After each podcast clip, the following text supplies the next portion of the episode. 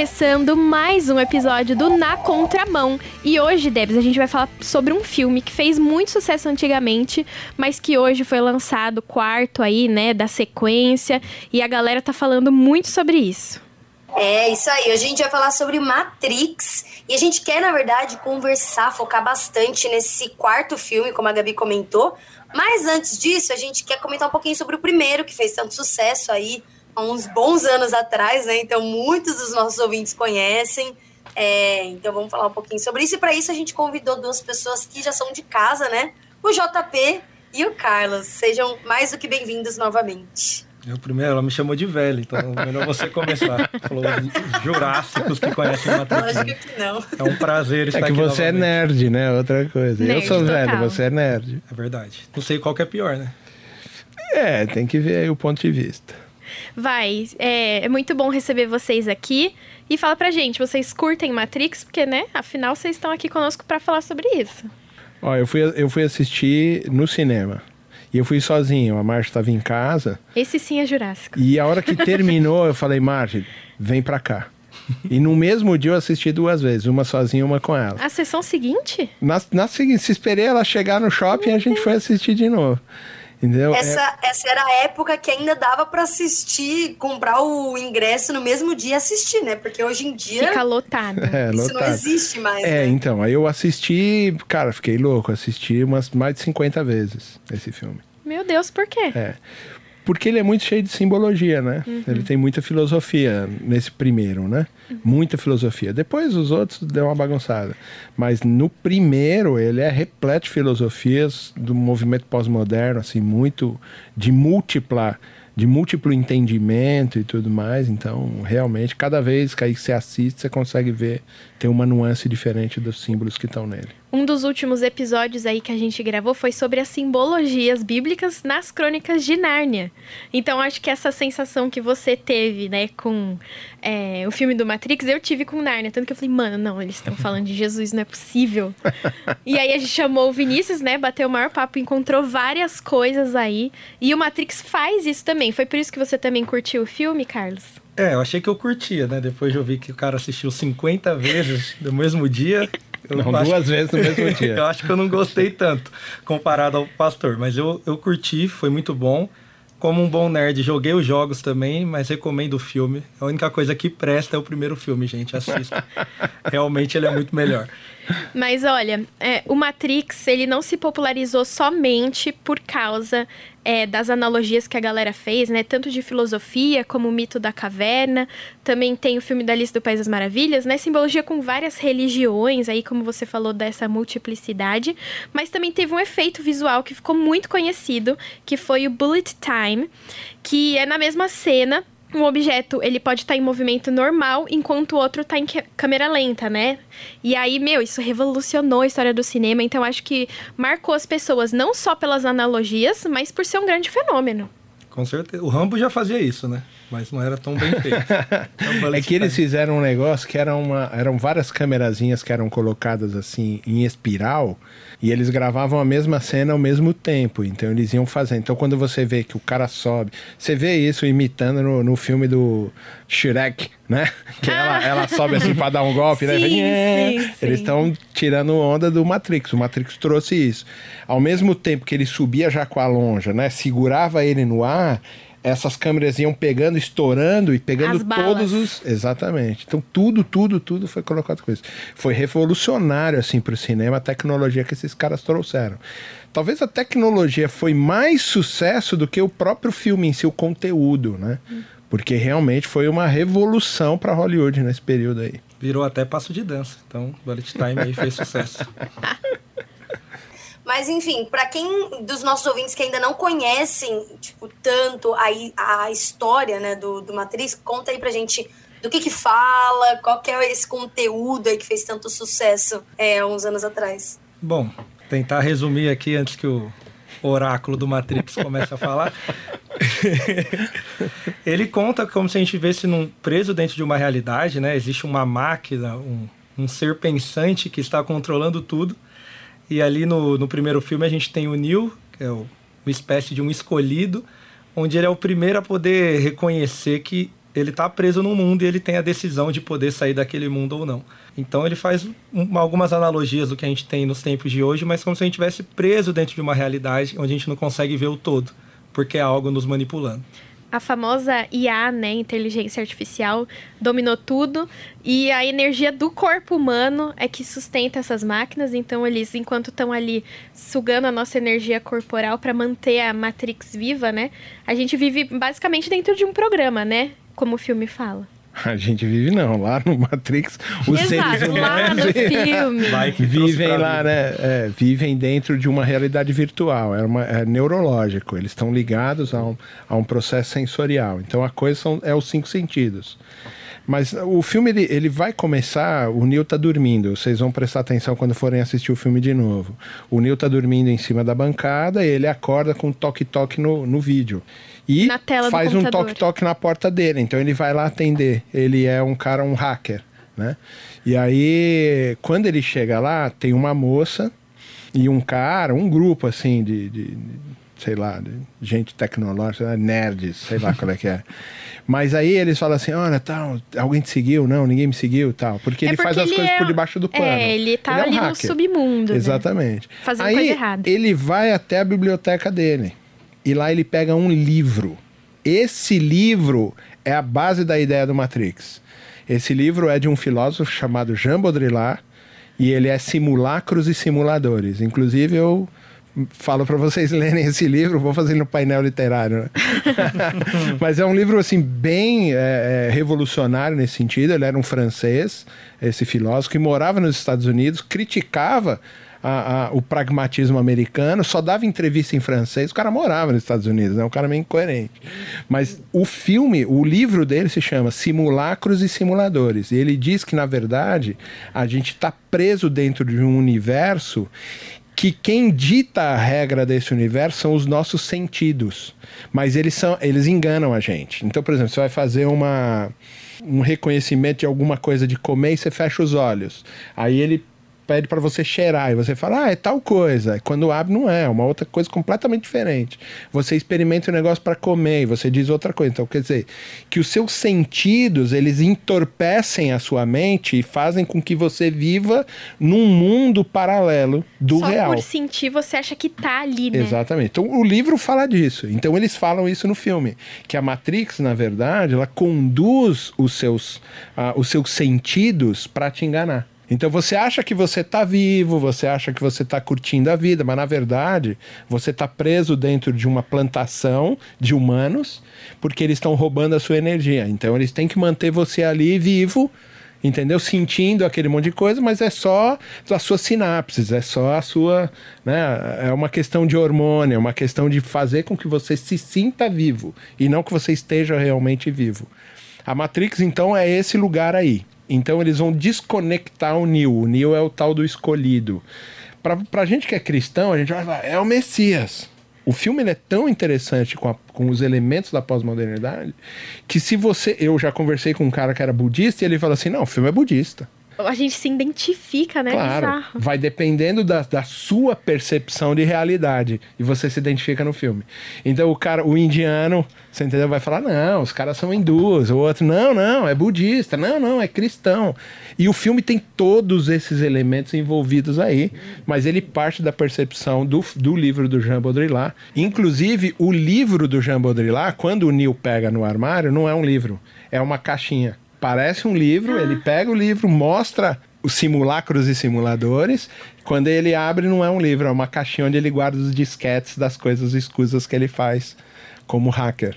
Tá então já começa aí, quer dizer, aquilo que você achava que era real, não é real. Já vem um easter egg. Já começa assim. E ele vai colocar várias coisas. Então, pega a pílula, você vai agora entrar no mundo da Dorothy, agora você vai né, no Alice no País das Maravilhas. Agora... Ele segue o coelho, né, também. Exatamente. Então ele vai colocando todos esses elementos que todo mundo vai se identificando. Quem gosta de Disney já vai entender logo o coelho, já vai entender Alice no País das Maravilhas. Vai... Ah, mas ele está falando disso. Não, ele está falando de tudo. Todos os elementos estão envolvidos nesse filme. Por isso ele é tão interessante filosoficamente né? Porque ele tem todos os elementos da pós-modernidade, da, da multiplicidade de pensamentos que a pós-modernidade vai trazer. Por isso ele é tão rico. Depois eles assumem que o cara é o Messias, aí eles estragam o filme. Ó, oh, mas já que a gente tá aqui no papo de crente, né? A gente vai falar só de filosofia. O que, que a gente pode ver quando a gente. Você falou, né? Cada um, pela sua ótica, recebe o filme de uma maneira, né? Então, nós cristãos acabamos assistindo. Nossa, mano, Jesus, ressurreição, como assim? Entregou sua vida, é o Messias. Como que a gente pode identificar esse perfil de Messias no Nil? Que ponto ele se identifica com o Messias? É, ele tem. Acho que o ponto da humanidade dele é muito bacana quando a gente vai comparar com Cristo, porque o lado humano dele é muito forte no filme. Ele sente muito o peso de cada decisão que ele tem que tomar, mas ao mesmo tempo, acho que o que difere um pouco ele, talvez, do Messias é porque ele não queria tomar aquelas decisões. No filme, tipo, ele vai tomando porque ele tem que fazer. Vai seguindo a vibe, né? É, tipo, o, Morpheus mandou, a gente vai, né? É o cara mais alto que eu tá falando pra ir, então eu sou escolhido, mas ele ainda não acreditava muito nisso. Mas a gente consegue se identificar porque, mesmo quando ele tá fazendo bem, dá a entender que não é pela vontade dele. Então acho que isso identifica muito a gente com ele como cristão, porque quando a gente também está fazendo algo de bom, algo que ajuda alguém, a gente entende que não vem da gente. Então a gente começa a se identificar muito com o personagem. Ele tem uns traços de Messias, mas tem uns traços nossos também. Então isso que traz uma identificação muito grande com ele. E por que que vocês acham que a gente faz tanta analogia bíblica assim? Quando a gente vê, né, do primeiro filme eu tô falando, do final, do começo ao final, que que história ali tá na Bíblia também? Não, acho, acho, que a sequência lógica de Messias também está compondo. Mas isso está em um monte de lugar. Eu posso fazer aqui agora uma, uma umas perguntas para vocês e vocês vão identificar que filme que é. Então, por exemplo, vocês vão me dizer, eu vou fazendo uhum. as perguntas, vocês vão me dizer quem é a figura. Ele o veio, é, ele veio, né? Ele não era daqui, ele veio, ele foi amado por todo mundo, ele amou as pessoas, ele foi perseguido, ele foi maltratado, ele morreu, ele ressuscitou, foi levado para os céus e disse que ia voltar. Curou as pessoas. Que, quem é essa pessoa? É o ET. É o E.T. from Home. É verdade. Gente, eu não pensei é nisso. É verdade. Eu já tava é o ET. Rindo. Mas é o ET. a idade, né? Agora, o diretor que vocês conhecem, não, que fez só... Tubarão... Não tô zoando. Gente, eu não, não lembro. Zoando. Eu assisti faz muito não, não. tempo esse filme. O, o, como é que ele chama o diretor? Ah, não, é o... Pega, não, não é o que fez o Indiana Jones, que fez o Tubarão. É um famosíssimo judeu ele é. E ele pega a mesma história e ele encaixa num extraterrestre. Gente, que incrível. Mesma história. Então, essas coisas que estão no pano de fundo dos roteiros, eles são muito fortes. Quando Total o cara pega Jesus, um roteiro, né? claro, Total. ele pega lá e fala assim: não, tem um escolhido, o escolhido que veio que não era da vontade dele, era da vontade de alguém, alguém escolheu, alguém colocou ele lá, alguém é toda essa historinha assim, ela fica bem construída e você vai identificando, dependendo da sua percepção de fé, da sua percepção de entendimento de mundo. Você vai se identificando. Lógico que no roteiro ali tem isso. Você olha e fala, pô, o Neil é o Messias. Chama até Neil, né? o cara é um novo, né? Um novo ser humano. Entendeu? É, você olha assim e fala, pô, é isso mesmo. O cara veio das máquinas porque ele nasce diferente, ele não nasce de concepção humana. Ele nasce de uma concepção já, porque eles falam assim, não, agora eles não nascem, né? Assim, eles são plantados, os seres humanos são plantados, né? É um negócio assim, louco isso Poético. assim da gente ver. Poetiquíssimo. Mas tem algum outro personagem que a gente pode falar que também parece com algum, alguma personalidade bíblica? Ou só o Neo mesmo? Ah, dá pra fazer várias analogias se a gente for puxar, né? Ó, o Morpheus dá pra ser o pai do filho pródigo. Não, você tem a, a você tem a Trinity, você entendeu? Que está falando da Trindade, de forma geral. O nome dela é Trinity. Você tem o Morfeu, que ele é um tipo de Espírito Santo. Você tem a nave dele, se chama Nabucodonosor. Você entendeu? Nabucodonosor é o rei lá que ele falou assim: pô, eu uso Nabucodonosor.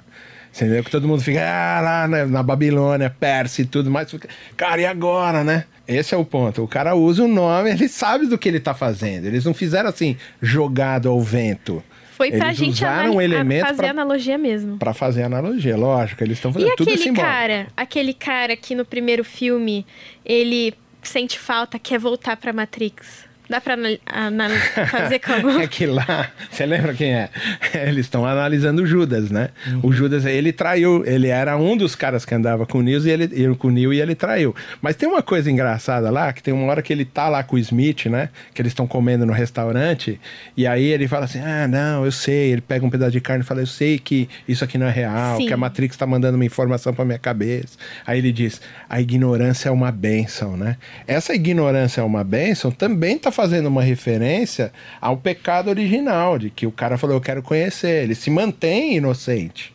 E aí o cara, sim, Mr. Ele chama ele de Mr. Reagan tá dando uma zoada no Ronald Reagan, né? Entendeu?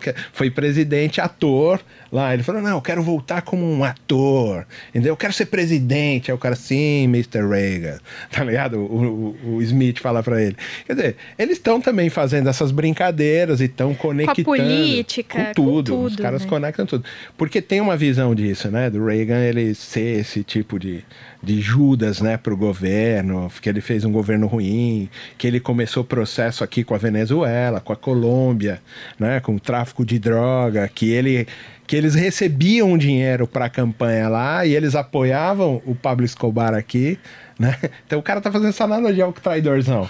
Ganhava dinheiro do Escobar, depois quis matar os caras lá, entendeu? Muito legal, muito legal esses links. Eu acho que foi isso que fez o filme fazer tanto sucesso. Com certeza. Porque, meu, todo mundo se identifica com um tipo de religião ou não, mas conhece, teve contato com isso. Fora a política, né? Falar do nosso mundo é muito isso.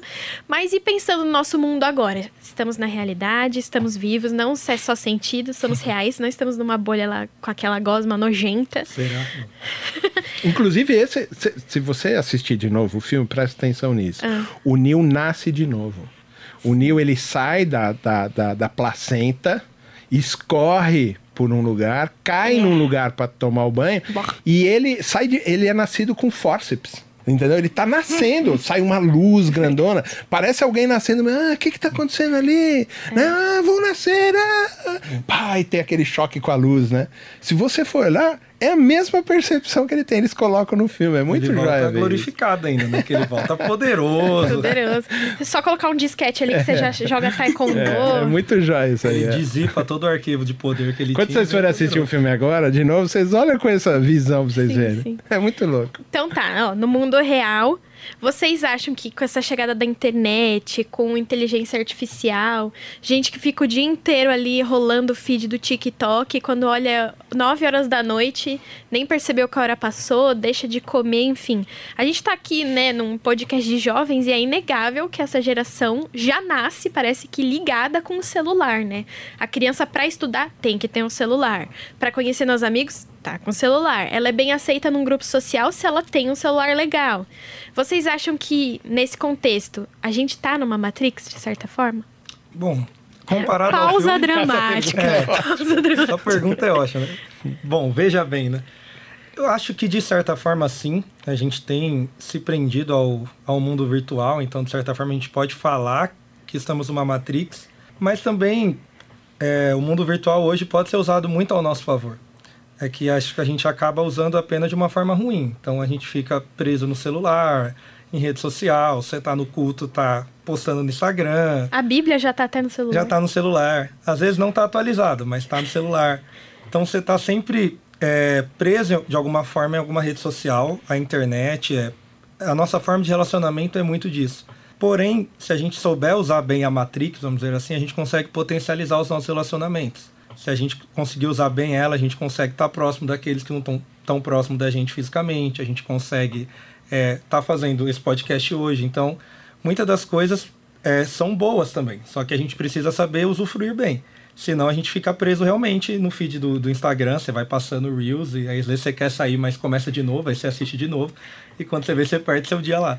É que nem o dilema das redes, né? Uhum. Que o bonequinho lá parecia aquele bonequinho de voodoo que você vai cutucando e acontece. É. Que aí o feed atualizava ali, nossa. E aí vinha uma notificação, mano, pessoa curtiu sua foto. Você já tá cansado, mas não, você tem que abrir, tem que olhar. Ficar do lado de uma tomada, então, infinito. É, né? Fica, é. Já liga o celular eu, na tomada eu acho pra que pra gente, gente que já tem um pouco mais de idade, que já tá nos 50 ou tá a gente, mais do que só. os 50, é. É, né? Tô falando a gente mais velho mesmo. É a gente tá um pouco viciado nisso também, mas assim, não tão dependentes e carentes, né? Como a juventude tá. A gente já não consegue, né? Inclusive eu brinco com todo mundo lá em casa, né? É, de que é, é bom que a gente morra mesmo, entendeu? Porque chega uma hora que a gente já não consegue mais entender o mundo. É verdade. Eu tenho 49, mas chega uma hora que agora eu já não estou entendendo um monte de coisa. Que qualquer coisa que eu faça ou conte uma piada, ah, ó, o cara é homofóbico, ah, ele é não sei o que lá, é fascista, é machista, é, é um você não pode falar nada. Eu sou, eu sou da geração que ri da escolinha do professor Raimundo. E assisto lá no canal, né, no, no, no na TV a cabo, e no Viva. final aparece assim: é, este não reflete o pensamento da emissora, reflete o pensamento de um tempo.